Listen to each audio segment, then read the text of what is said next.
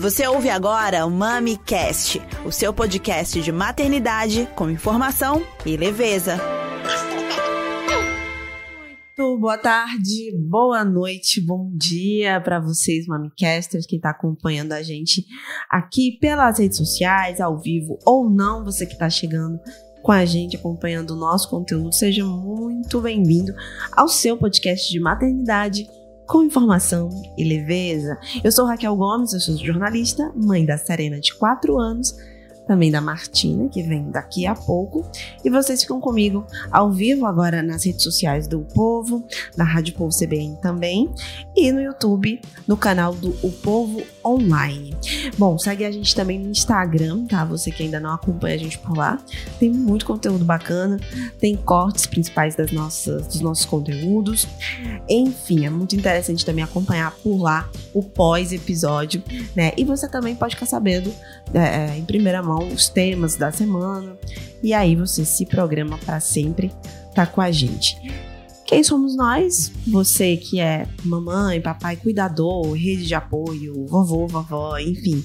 Você que faz parte desse universo materno, universo familiar, que tem a intenção de sempre estar tá evoluindo no sentido é, de é, é, proporcionar uma educação respeitosa e uma criação saudável, né? Crianças mais felizes emocionalmente, mais saudáveis, digamos assim. Você que está sempre ligado nos conteúdos, sempre querendo aprender.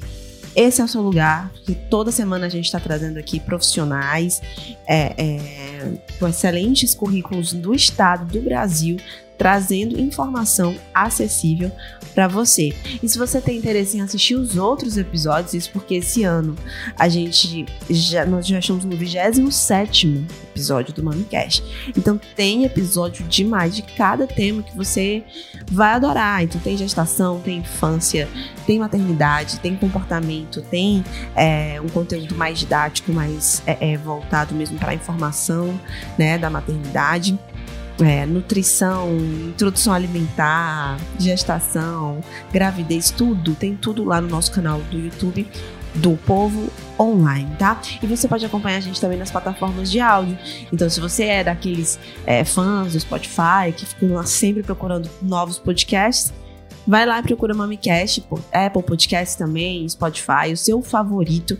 Você vai encontrar a gente por lá. Esse podcast é uma parceria com o grupo de comunicação O Povo, Rádio Povo CBN e tem o apoio de Criaqui Marketing e Publicidade, construindo experiências incríveis. Vamos então ao nosso tema de hoje, já tá na hora. Vamos lá, vamos falar do mês de dezembro, que é um mês especial para as famílias, é um mês da saga escolar. Isso aí. Na verdade, essa saga começa já antes, para muitas famílias que começam a pesquisar e, e já se interessar para saber: vou manter meu filho na escola que ele está ou vou mudar? Quais são os critérios? Se meu filho vai entrar pela primeira vez na escola, na creche, digamos assim, como eu vou escolher, quais são os critérios, qual a melhor creche para o meu filho, a que vai proporcionar uma infância mais segura, mais saudável, mais feliz.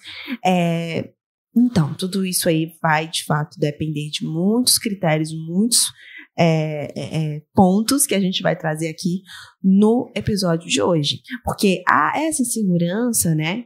Essa segurança dos pais, das famílias, em escolher o colégio, a escola é natural, né? A escola, ela é muito importante, sim, principalmente na primeira infância, né? De 0 a 6 anos, que é a fase primordial, a fase de ouro, né? Dos nossos pequenos, que vai ser crucial para a vida toda, né? Dessas, desses seres. Então, é ali onde vão ser trabalhadas as ferramentas, que vão trabalhar todos os estímulos, enfim. Então, é muito importante, de fato. E daí a preocupação de estar muito ligado, muito atento a escolha da creche e da escola. Bom, há critérios, como eu disse, há como a gente diferenciar abordagens, e a gente vai trazer tudo isso direitinho no episódio de hoje, conversando com duas pessoas que trabalham com isso diariamente e estudam, pesquisam e que vão ajudar a gente a trazer tranquilidade também, né? Que é muito importante, porque o conhecimento traz tranquilidade, traz segurança.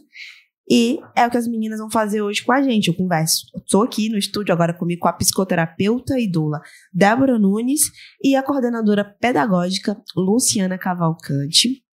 a Débora e a Lu, que eu já tô íntima dela, é, vão falar com a gente hoje. Meninas, sejam bem-vindas, fiquem super à vontade, que já estamos, né? A gente estava bem à vontade antes da gente entrar ao vivo.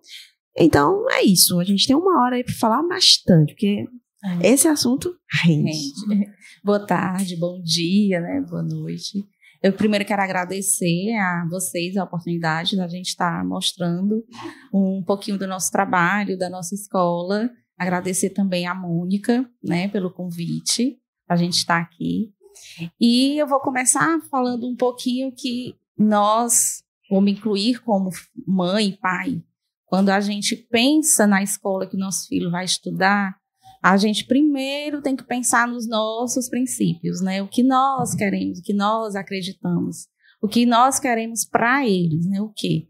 Até porque assim, nós temos uma diversidade imensa de escolas, desde as tradicionais até as construtivistas, que hoje elas estão mais vistas, né? Os pais hoje estão mais interessados em conhecer um pouco sobre a educação para colocar os filhos, né, lá na escola a pela primeira vez ou experimentar algo diferente, né? Porque o tradicional são as, aquelas escolas no qual nós estudamos, né? Pelo menos eu estudei na escola tradicional. Na minha época, não se falava nem escola construtivista. Embora ela já tenha sido estudada há muitos anos atrás, né? Mas hoje, pelo conhecimento dos pais, ela vem sendo mais efetiva. É tanto que no Nordeste, são mínimas as escolas que são construtivistas. Elas estão em ascendência agora, né? Até porque assim a gente ainda tem o cognitivo muito elevado.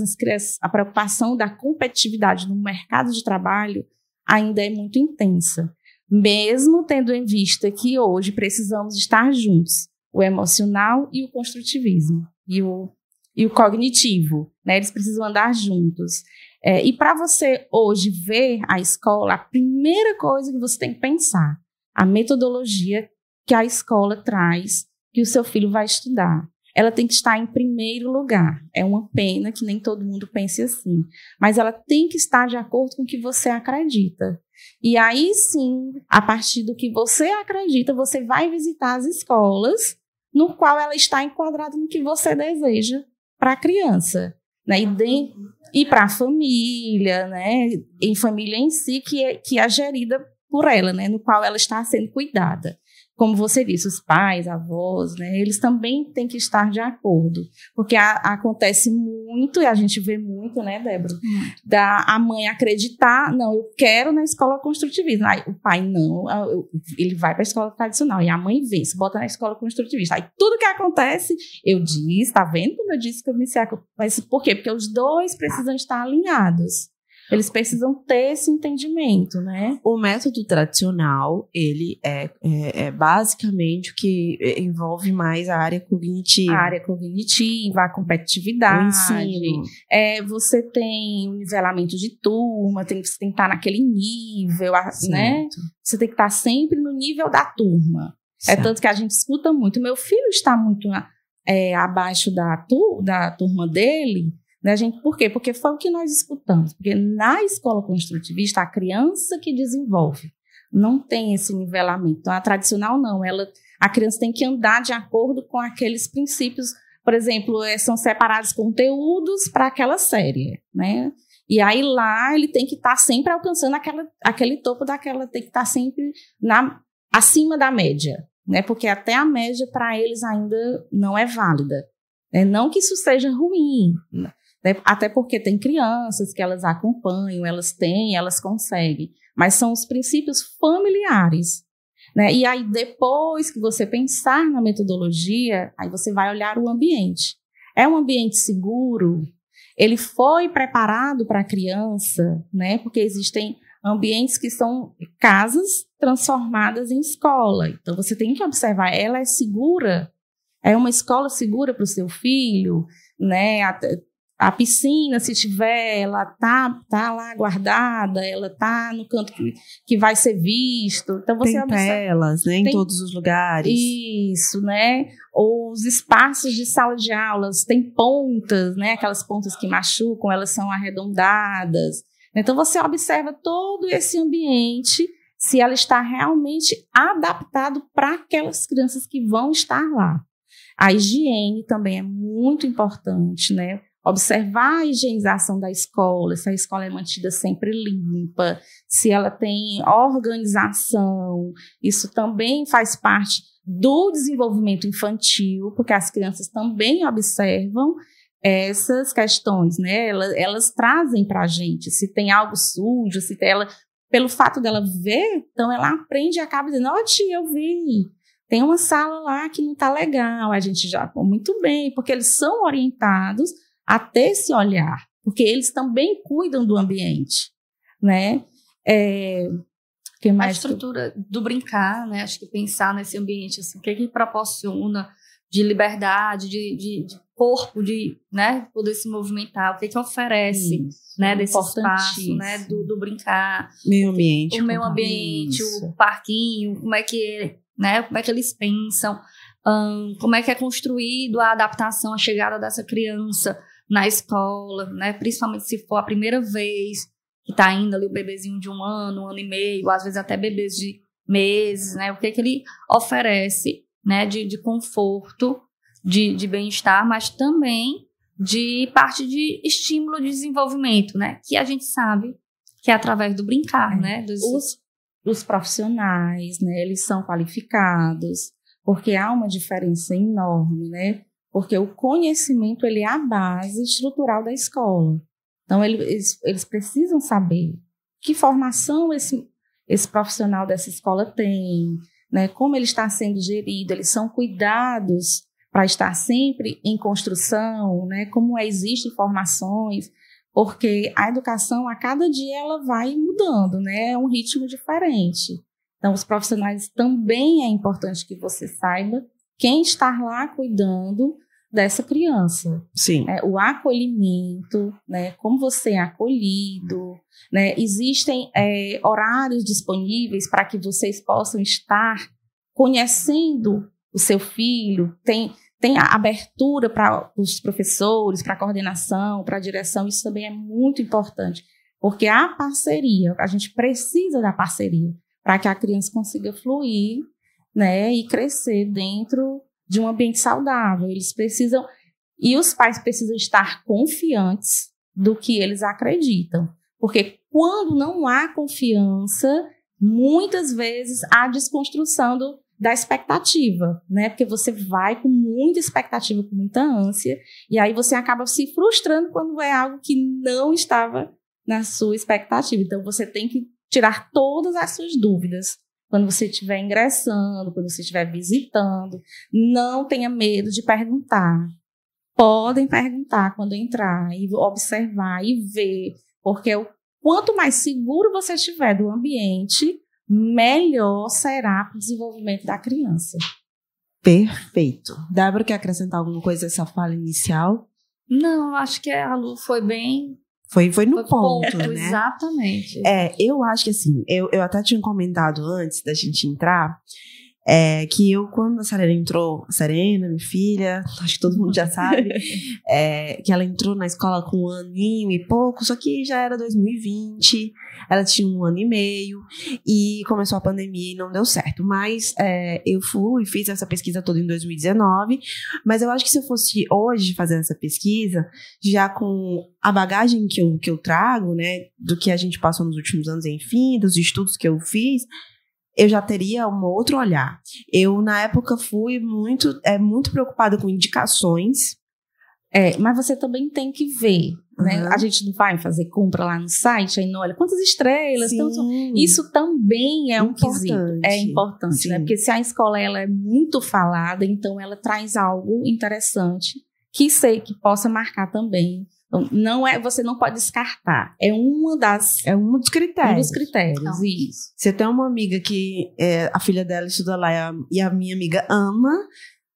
Isso. peso, peso alto, que é o peso da indicação.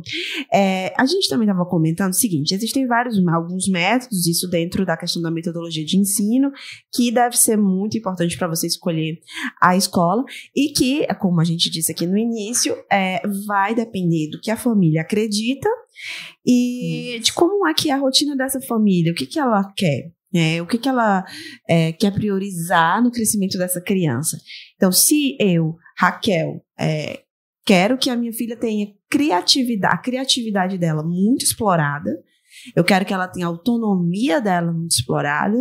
É, se ela quiser, sei lá, desenvolver a pintura, uhum. que esses professores saibam lidar com essa, essa questão desse, dessa habilidade, enfim, das habilidades infantis é, é, eu vou por um lado. Se eu já quiser, não, eu quero que é, é o seguinte, para mim o que importa é a questão é, da, da, minha filha sair muito bem no mercado de trabalho. No Enem. No Enem.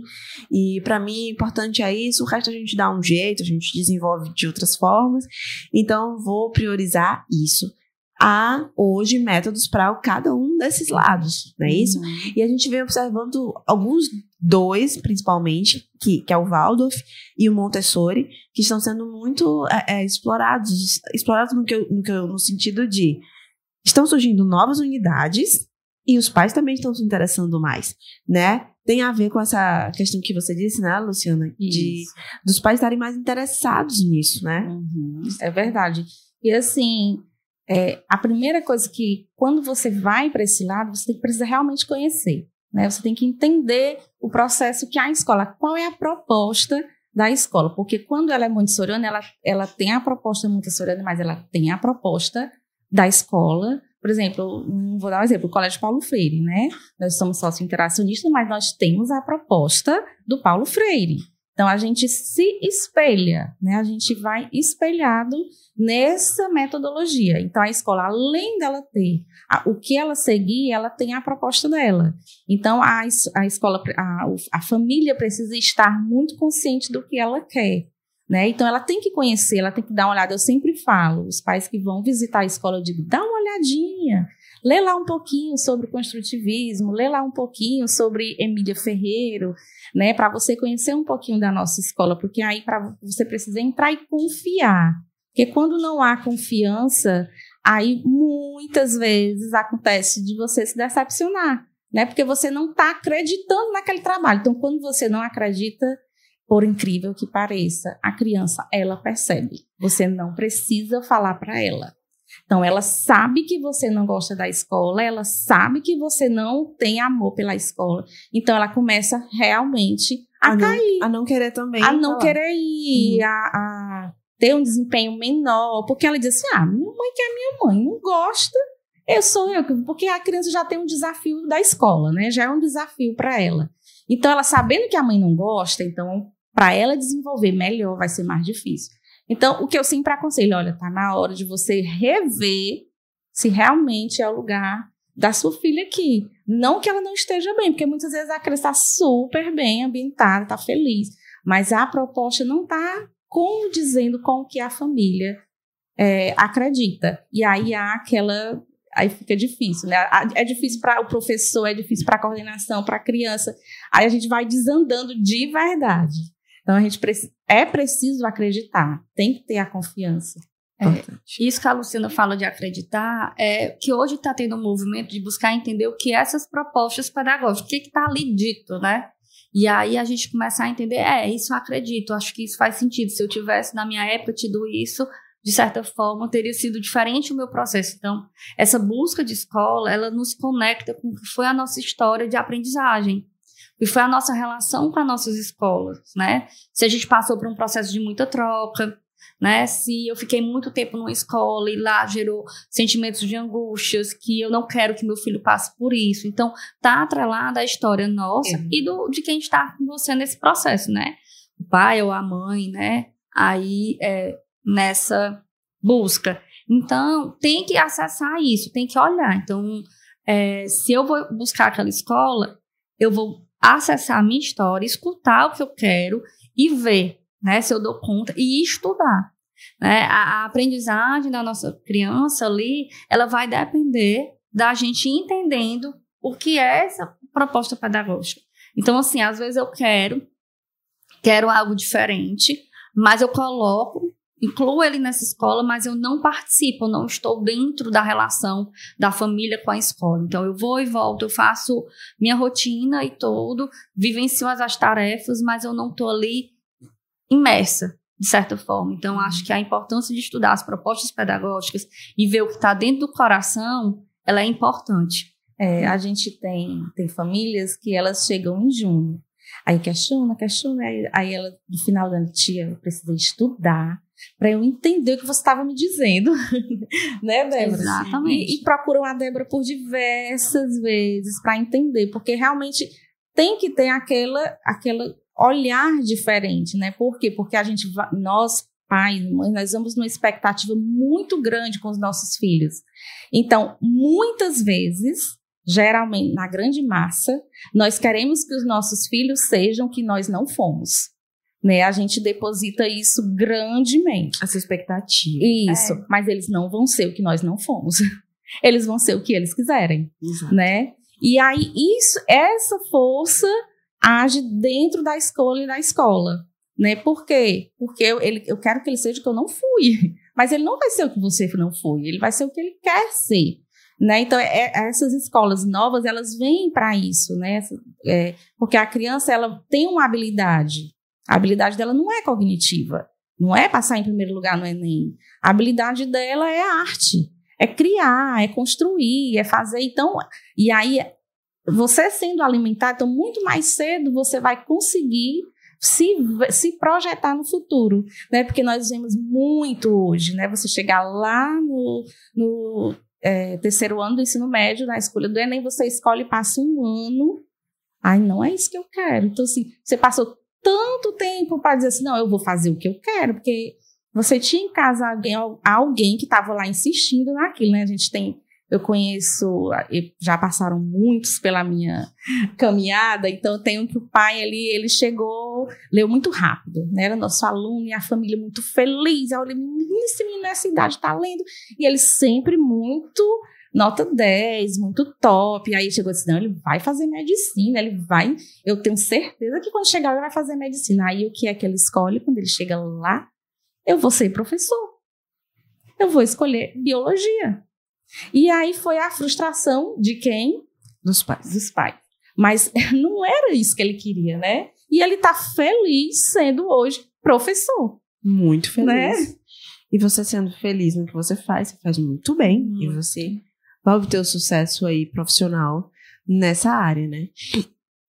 E, e eu vou aproveitar e puxar aqui um, um tema que também, é, ao mesmo tempo que os pais vêm se preocupando com essa questão da abordagem, né, de, de enfim, do, do, do, método, tudo isso que já está sendo mais visível nas famílias, ainda bem, com acesso Sim. à informação, ainda bem que as famílias estão se interessando.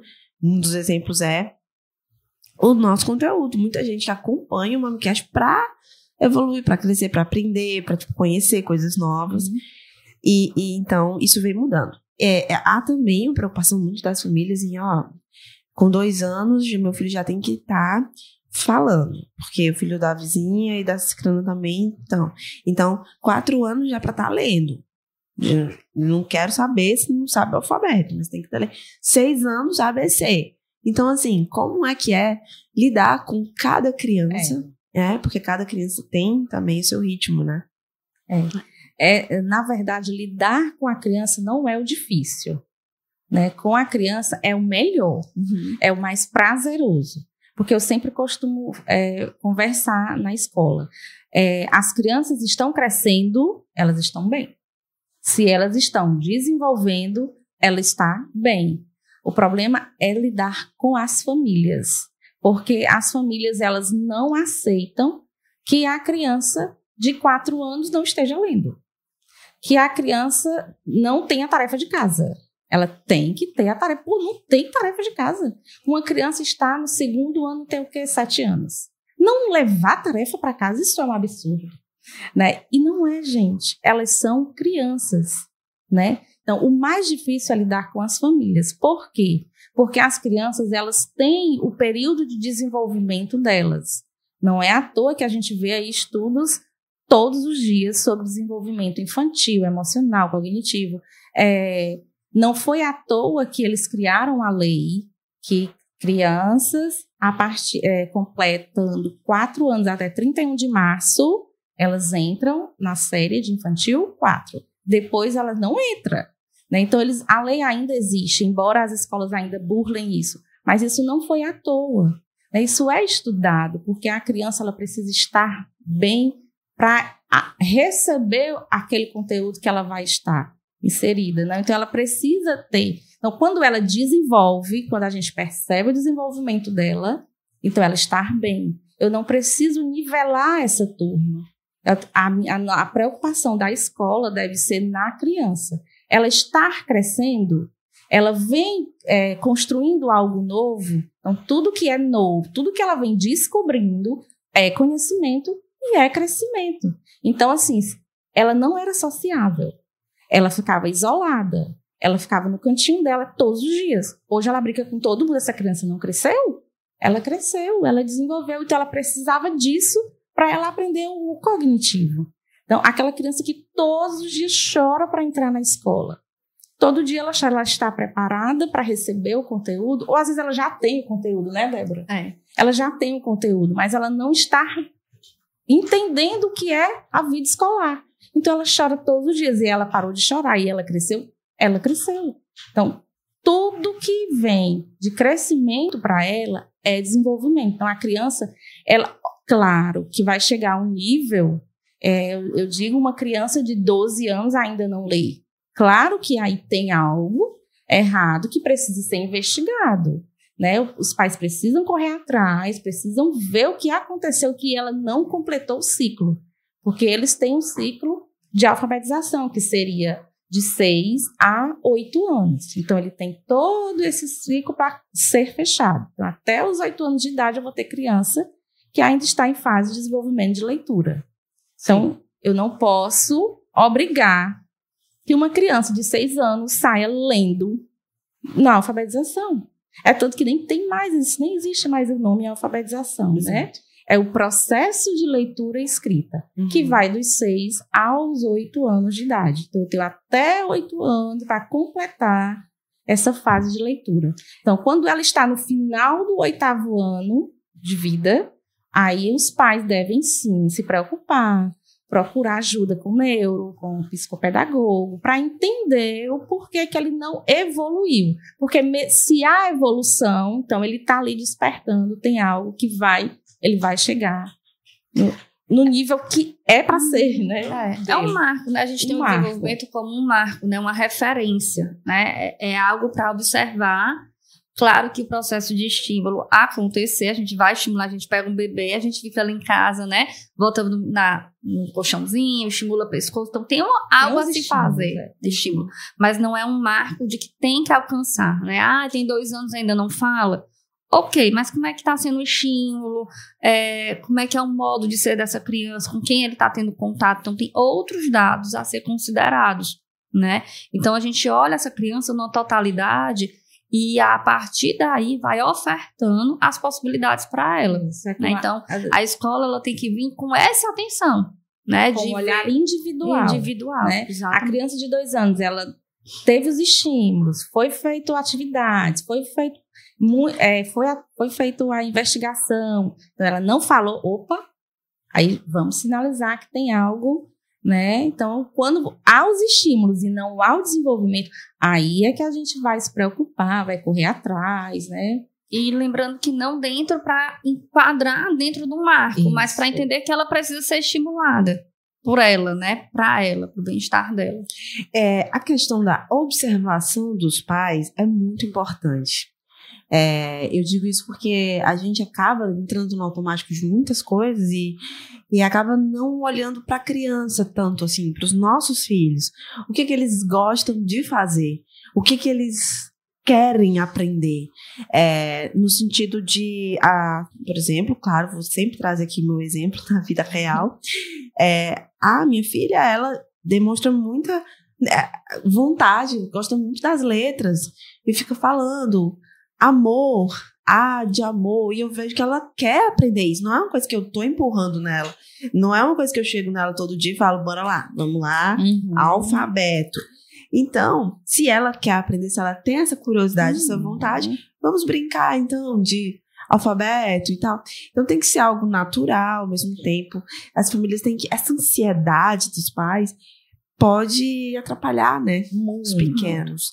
E aí acaba que, nossa, mas, ele, mas a criança que não tá, ela vai aprender o alfabeto na hora dela, mas ela tá gostando mais dos números, ela gosta mais de fazer algumas continhas, enfim, às vezes gosta mais de pintar, de coisas criativas. E aí a gente tem que observar, É, olhar para o nosso filho. eu vou sair um pouquinho da Serena e falar Tá. um pouquinho do, de algo que ainda é muito difícil para a gente, que é a inclusão, né?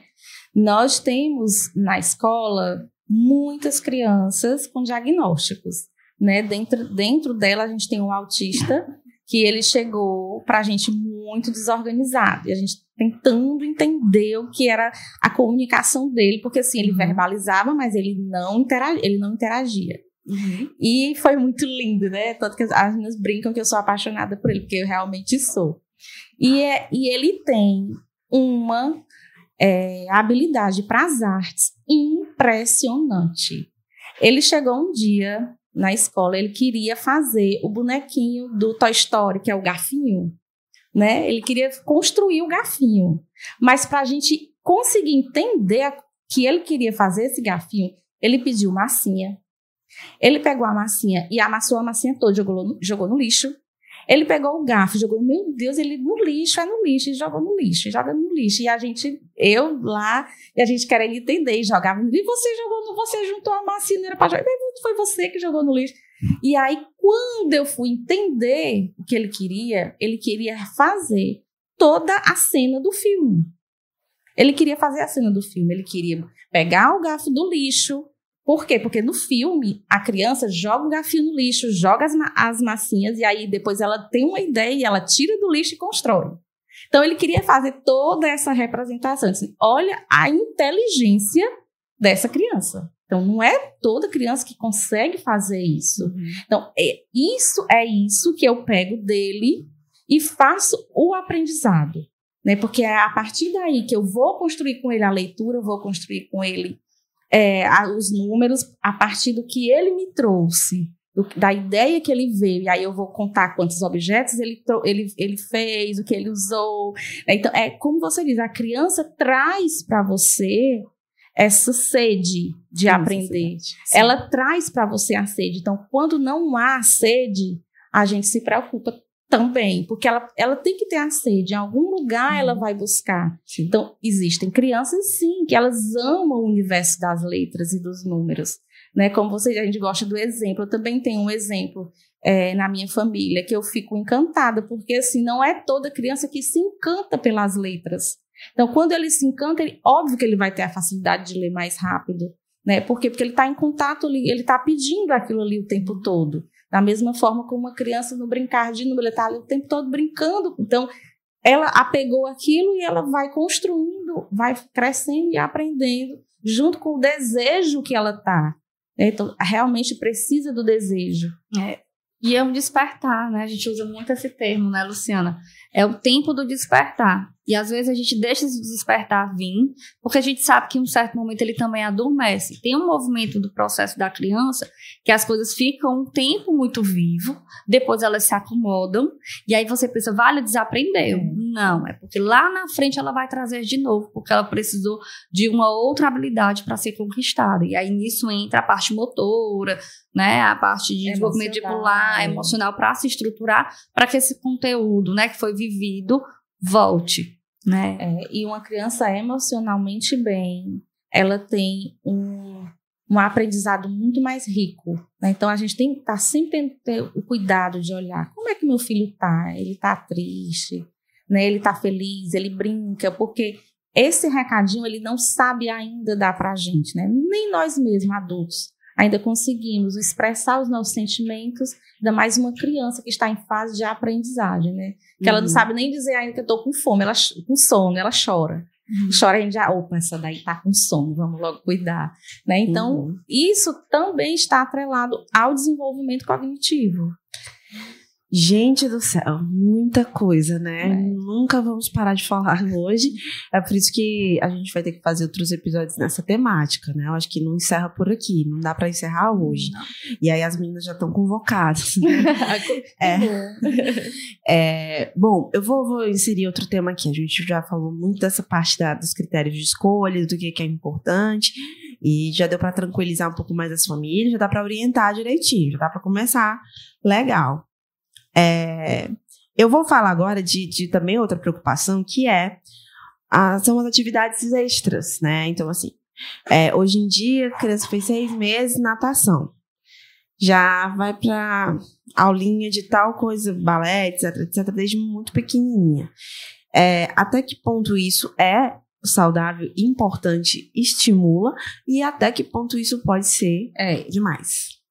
É, eu sou, eu digo muito para a Luciana que eu sou bem cri-cri, vamos é. dizer assim, com essa questão das atividades extras, né? De onde eu venho estudando e tudo, a gente pede para ter muito cuidado com o excesso de atividades, né? De ocupar essa criança, porque o nível de o excesso de estímulos nessas atividades do decorrer do dia, dessa agenda toda preenchida, ela tem um impacto muito grande no desenvolvimento emocional, né, o cognitivo e tudo dessa criança. Ela entra num, num movimento onde ela aprende que tem que estar o tempo todo ocupada.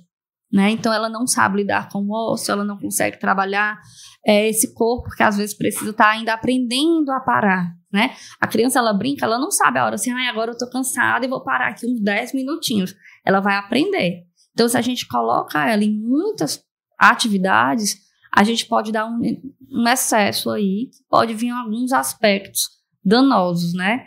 Tem algumas correntes que falam até que algumas atividades de exercício como futebol, alguns esportes, espera-se algum tempo, né? Um tempo aí de oito anos, nove anos para se iniciar. Agora, claro que isso é muito da família, né? A gente sempre tem os estudos, tem várias correntes para se pesquisar. Que bom que hoje a gente tem, mas vai muito do que a família necessita. Né? Às vezes acredita que para dar limites, colocar regras, precisa estar em esporte A, B e C.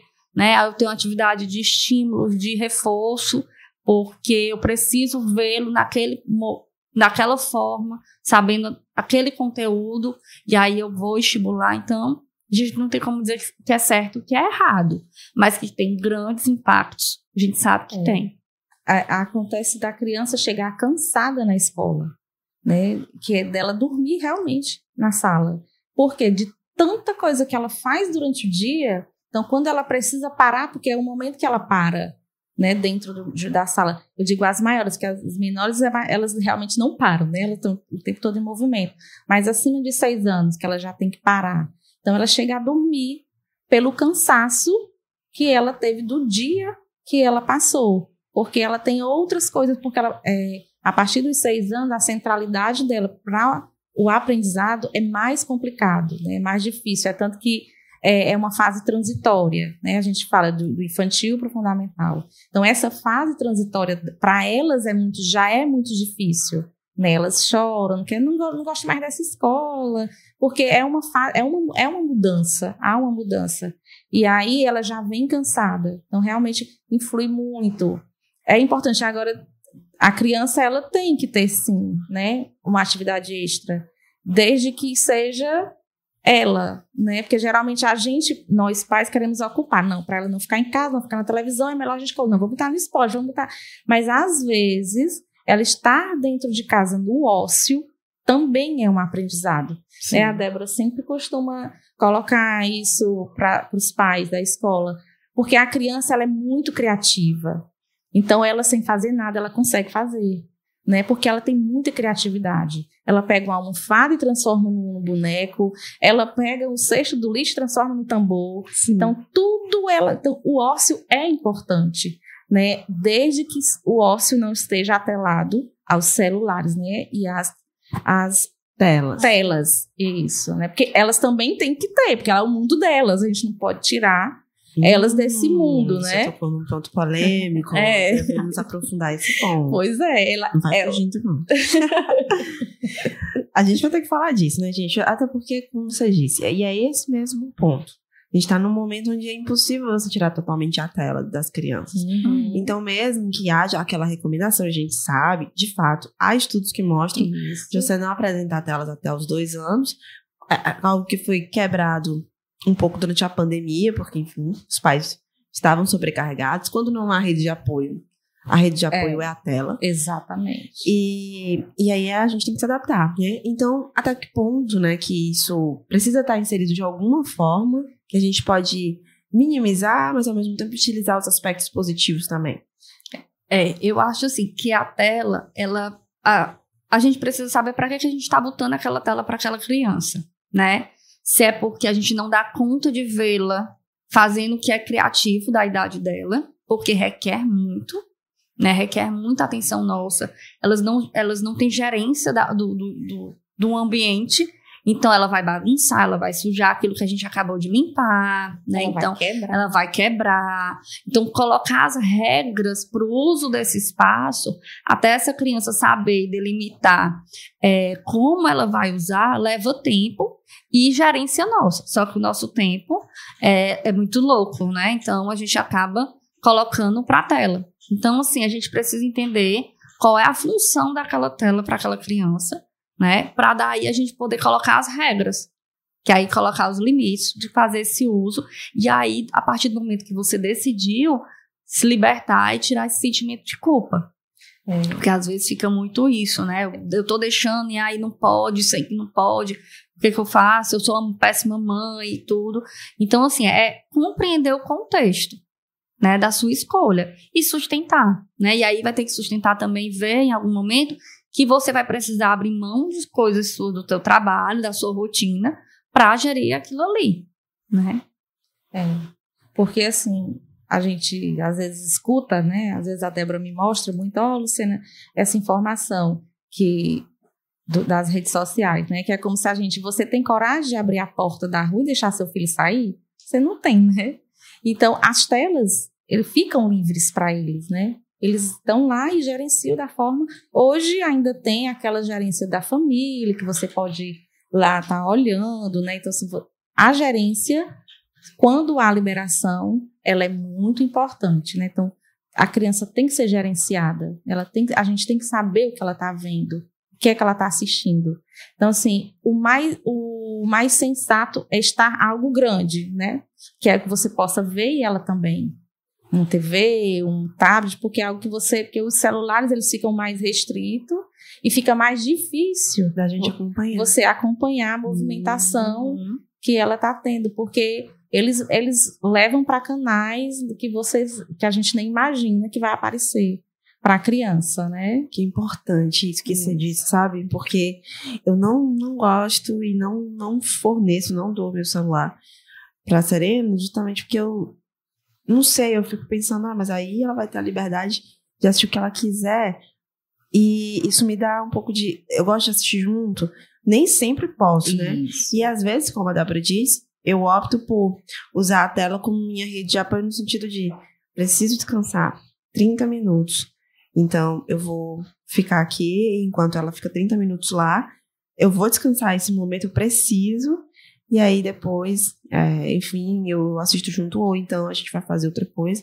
Mas saber, né? Saber não utilizar exatamente a tela como, ah, enfim, substituir a tela por você ou por um cuidador, por uma gerência, é, um tempo mais, um tempo mais prolongado. É. Uhum. E outra coisa assim que é, a gente tem falado e comentado é a questão da criança comer em frente às telas, né? Isso também é muito prejudi- prejudicial, porque ela acaba que não sabendo o que está comendo. Então ela não, não consegue enxergar.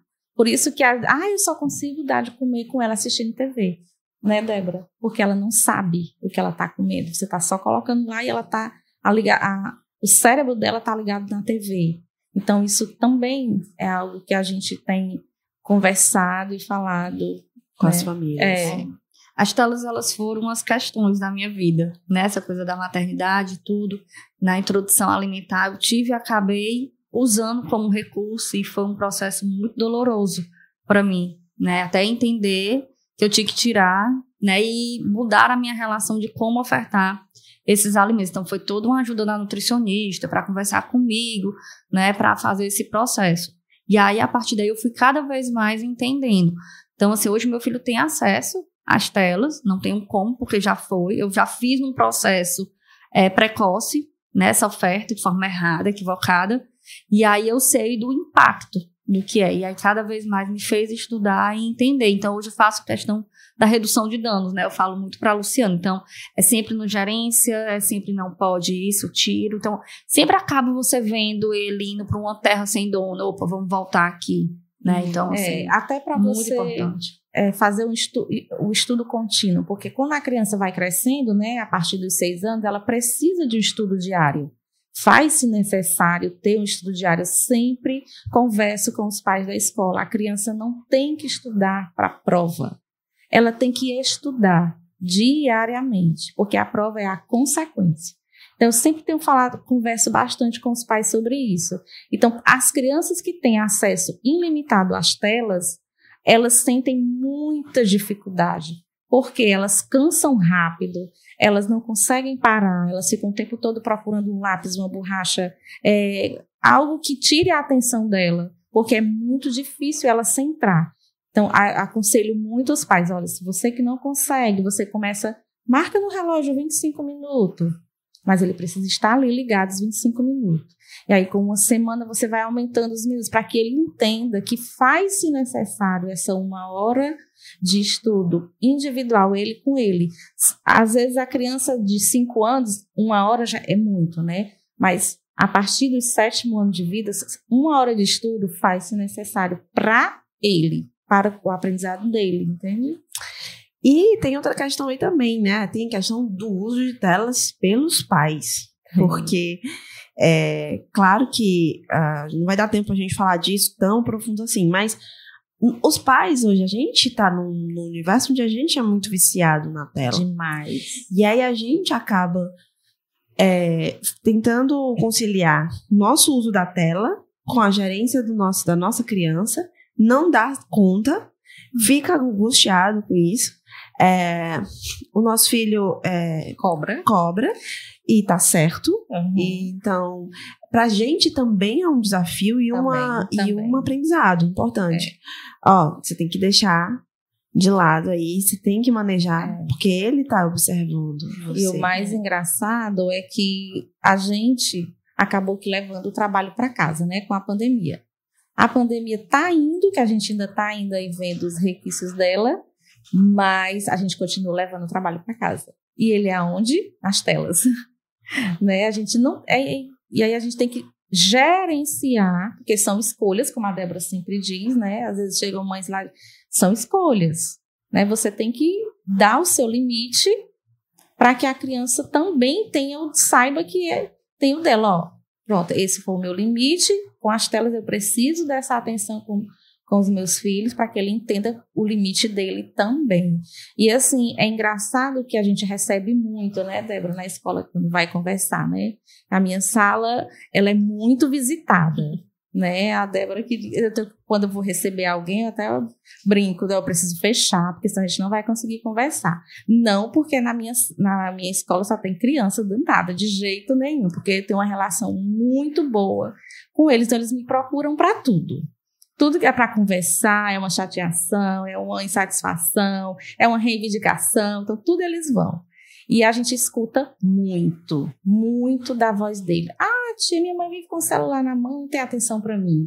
Ah, tia, minha mãe só quer saber do celular e de trabalho. Então a gente tem essa demanda na escola, né, Débora? Hum. Muito grande. A gente, é tanto que a gente é, começou a construir na escola uma, é, uma atividade de escola para pais. A gente está com um projeto para 2023, é, Escola para Pais, para que a gente possa é, tentar tirar esses pais e eles entendam um pouquinho do que está acontecendo com as crianças, porque são elas que estão falando para a gente, né? E aí faz até a gente refletir, ó, tá vendo? A gente também tem filho, então vamos vamos, vamos fazer em casa a nossa parte, né? É. Até porque... porque as crianças aprendem por imitação, né? Eles são esponjas, então eles estão observando tudo, tudo. E ele não tem capacidade de distinguir o que é bom e o que é ruim, o que é belo, o que é feio. Então vem tudo, né? Então assim, a gente precisa mostrar muito esse, esse exemplo. Né, a própria antroposofia, na pedagogia de Waldorf, a gente fala muito desse lugar de imitação, né? Seja o mais belo, seja o mais gentil que você possa ser. A, a, psicologia positiva também fala muito disso, né? Do você ser, os seus gestos vão falar, é. né? Então ela vai imitar. A ideia é que a criança ela use o adulto como um espelho para imitação, para esse processo de desenvolvimento dela. Então, se ela vê as telas, ela vai querer estar naquele meio inserido. Então, é sempre parte de um processo de autoeducação nossa para mudarmos, para a partir daí isso reverberar na infância, na criança. Meninas, olha só. Bom, é, a gente não falou nem 10% de tudo que a gente queria.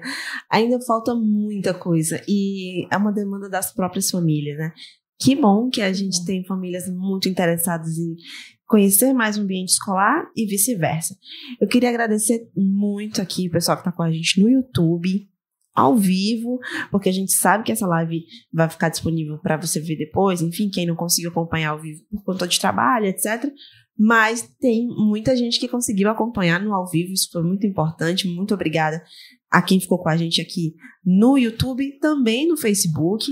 Também lembrando que vai ficar lá nas páginas do Povo e o Povo CBN. Também vamos estar disponibilizando esse, esse áudio no Spotify, Apple Podcast, como eu disse. E claro que você vai acompanhar os melhores momentos dessa nossa conversa, que foi só a primeira, né? Porque a Luciana e a Débora vão estar aqui. Já estou convidando ao vivo. É, vão estar aqui outras vezes para a gente sempre estar tá desenvolvendo né? É uma demanda, é um serviço de utilidade pública, minha gente, pelo amor de Deus. Então, a gente cumpriu nossa missão por hoje. Queria muito agradecê-las novamente. Vocês são incríveis, incríveis, maravilhosas. vocês gostaram, né? A gente, nós duas, né, viemos aquele friozinho na barriga, né? Porque é a Sim. primeira vez. e a Débora, Lu, eu tô com medo, mulher, tu sabe falar muito bem. Aí eu até brinquei, né? Eu disse assim, Ana, essa Débora até parece que ela vai mandar contar no relógio. Né? Ana é a nossa diretora. Uhum. Porque, como todo, toda criança tem a sua trauma, né? Então eu não consigo é somar a hora do relógio. As meninas brincam muito, eu tenho que fazer horário de aula, mas eu tenho vou lá, faço o reloginho, desenho e vou contar.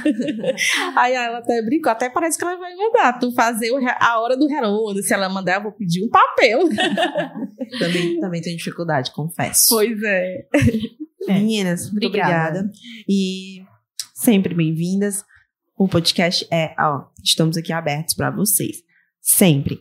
E é claro, agradecer aos nossos parceiros, ao grupo de comunicação O Povo, né, que é nosso parceiro aqui, que oferece toda a estrutura para a gente estar tá aqui hoje fazendo é, é, e, e, transmitindo o nosso conteúdo, as famílias, Rádio Povo CBN também, a Criaqui Marketing e Publicidade, está com a gente também nessa trajetória, ao nosso assistente de estúdio, Marco Vicenzi, que hoje Atuo também como produtor desse evento aqui.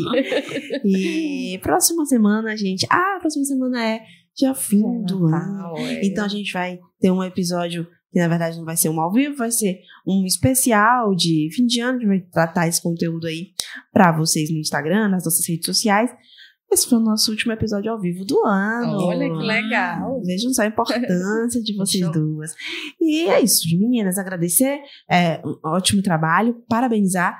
Até a próxima. Obrigada. Se Deus quiser. Obrigada. E para você também, você que ficou com a gente. Até a próxima. Estamos aqui sempre Mami Cash, o seu podcast de maternidade com informação e leveza. Você ouviu o MamiCast, o seu podcast de maternidade com informação e leveza.